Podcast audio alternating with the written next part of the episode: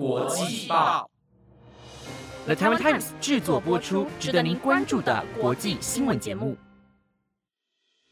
欢迎收听《台湾国际报》，我是丽佳，马上带你来关心今天二月十九日的国际新闻重点。今天的新闻重点为：俄罗斯最后一搏开发太空核武器，将瘫痪大量低轨卫星群；川普官方运动鞋秒售罄。过去四周招罚四点三十八亿美元。超级杯封王突发枪响意外。凯尔西与泰勒斯向受害家庭捐款。想了解更多详细内容吗？那就跟我一起听下去吧。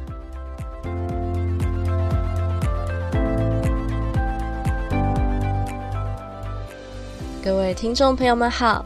首先带您来了解的新闻内容是关于俄罗斯开发武器的相关消息。根据 CNN 报道，俄罗斯正试图开发一种名为核爆电磁脉冲武器的太空核武器。此武器引爆会使太空核产生巨大能量，破坏卫星网络，导致卫星瘫痪，将严重影响我们的生活日常。并且专家表示，其产生的电磁波会对环绕地球运行的低轨卫星群造成干扰。例如，在乌俄战争中使用的 SpaceX 的星链卫星，美国官员表示，如果俄罗斯继续发展此武器，将违反1967年的外太空条约。该条约禁止在外太空部署大规模杀伤性武器，与包括俄罗斯在内的一百三十多个国家签署的外层空间条约。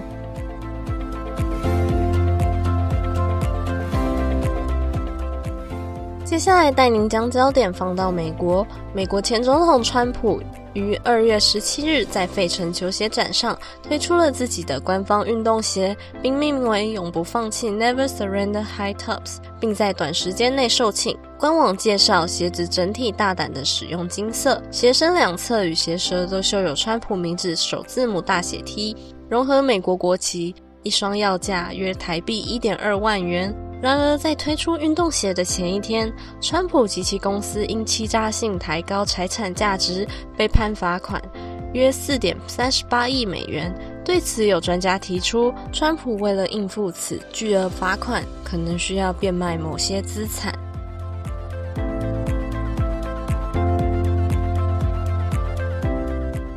最后，带您关心的是超级杯的突发意外事件。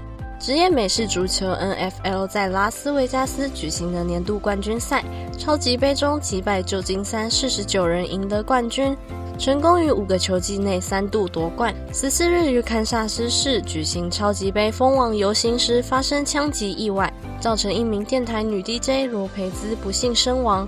雷耶斯家庭中一对姐妹中枪，其余多达二十二人受伤。此事件源于一场纠纷，两名青少年因涉嫌此枪击事件遭到拘留。酋长队球星凯尔西的女友泰勒斯率先捐款十万美元给罗培兹的家庭，凯尔西也透过自身的基金会捐了两笔金额五万美元给雷耶斯家庭。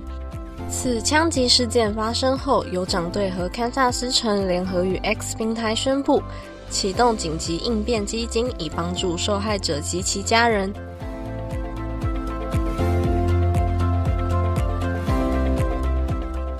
以上就是今天国际报的新闻内容。如果有任何的想法，都欢迎到 Apple Podcast 或 IG 底下留言。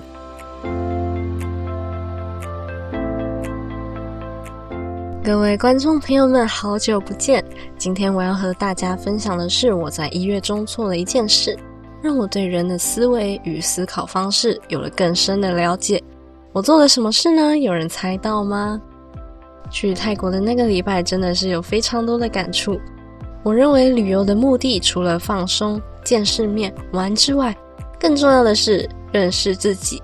每个国家都有不同的生活方式与节奏，我们可以从中调节适合自己的生活步调，甚至改变自身的思维模式。我从慌张、惶恐未来要走哪一步，目前要具备什么的状态跑了出来。现在我能够不那么杞人忧天。我正在努力的享受当下，按部就班的做好要做的事，就算达不成目标也没关系，因为在过程中我收获了更多。祝我们都能逐步成为想成为的人，相信自己，但也不要有压力，因为能努力的活着，就已经足够优秀了。今天的分享到此结束。对于我的分享有任何的想法，都欢迎留言让我知道。那我们下次再见。